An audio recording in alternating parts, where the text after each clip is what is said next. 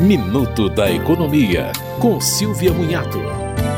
O salário mínimo foi reajustado de R$ 1.320 para R$ 1.412, um aumento de 6,97%, que reflete a alta de 3,85% do INPC até novembro de 2023, mais um crescimento da economia de 3% em 2022. O valor diário do mínimo será então de R$ 47,07 e o horário de R$ 6,42. A cota do salário família para o segurado com renda de de até R$ 1.819,26 passou para R$ 62,04. A renda limite para o recebimento do auxílio reclusão também foi alterada. O auxílio de um salário mínimo é pago aos dependentes do segurado de baixa renda preso em regime fechado.